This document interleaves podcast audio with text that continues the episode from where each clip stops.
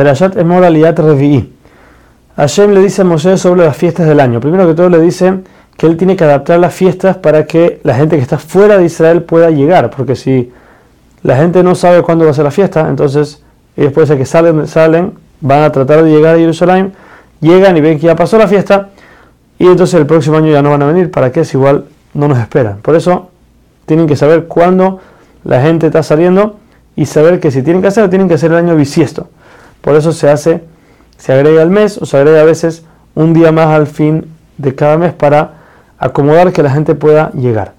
La Torah empieza hablando de Shabbat, que aunque no es una de las fiestas, nos lo dice para, que, para decirnos y enseñarnos que la persona que cumple con las fiestas bien es como si cumpliera el Shabbat y el que no lo hace es como si está denigrando el Shabbat. Que el Shabbat sabemos que es el testimonio que damos cada semana de que Hashem creó el mundo.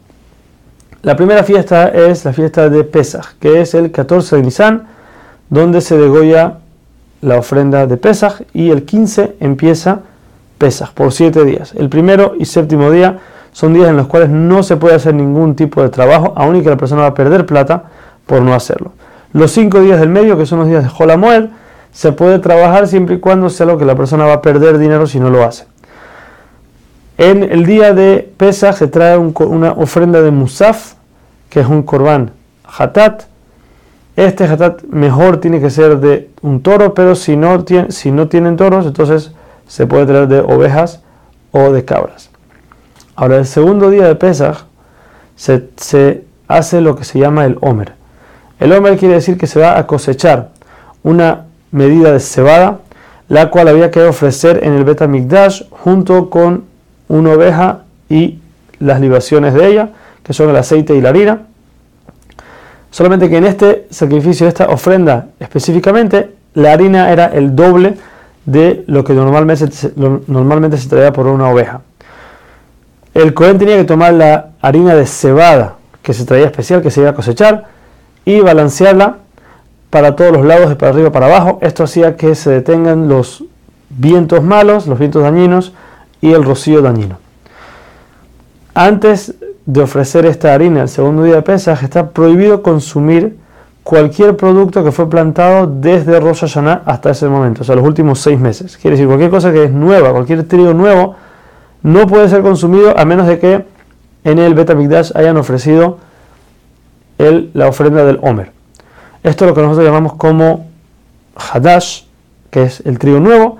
Nosotros solamente podemos comer Yashan, que Yashan quiere decir lo viejo, quiere decir todo lo que ya pasó el, la ofrenda del Homer. Al principio del segundo día de Pesach, quiere decir la noche después del Yom Tov de Pesach, se empieza a contar lo que sabemos como, conocemos como Sefirat HaOmer.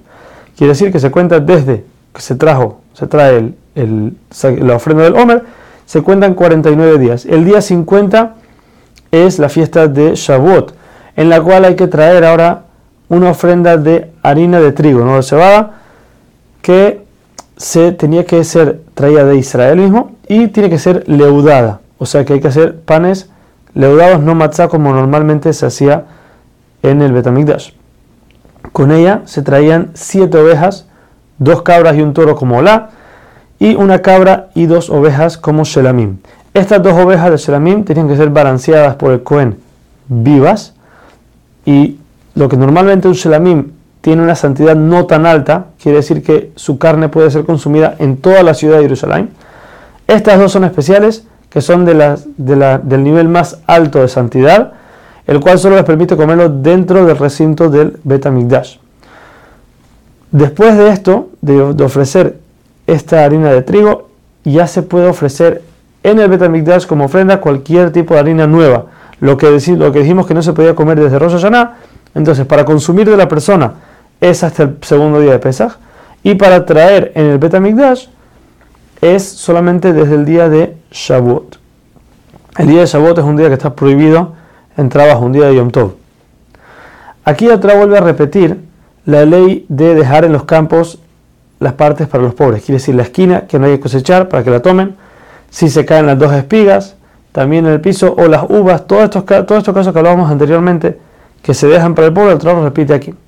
Rashi nos explica que tenemos, hablamos de Pesach y Shabbat por un lado, después ahora más adelante vamos a hablar de Rosh Hashanah, Yom Kippur y Sukkot, y en el medio ponemos las leyes de los pobres. ¿Por qué es esto? Nos enseña que toda persona que deja lo que le toca al pobre, Hashem lo considera como si él construyó el Betamikdash y trajo ofrendas de la fiesta sobre él.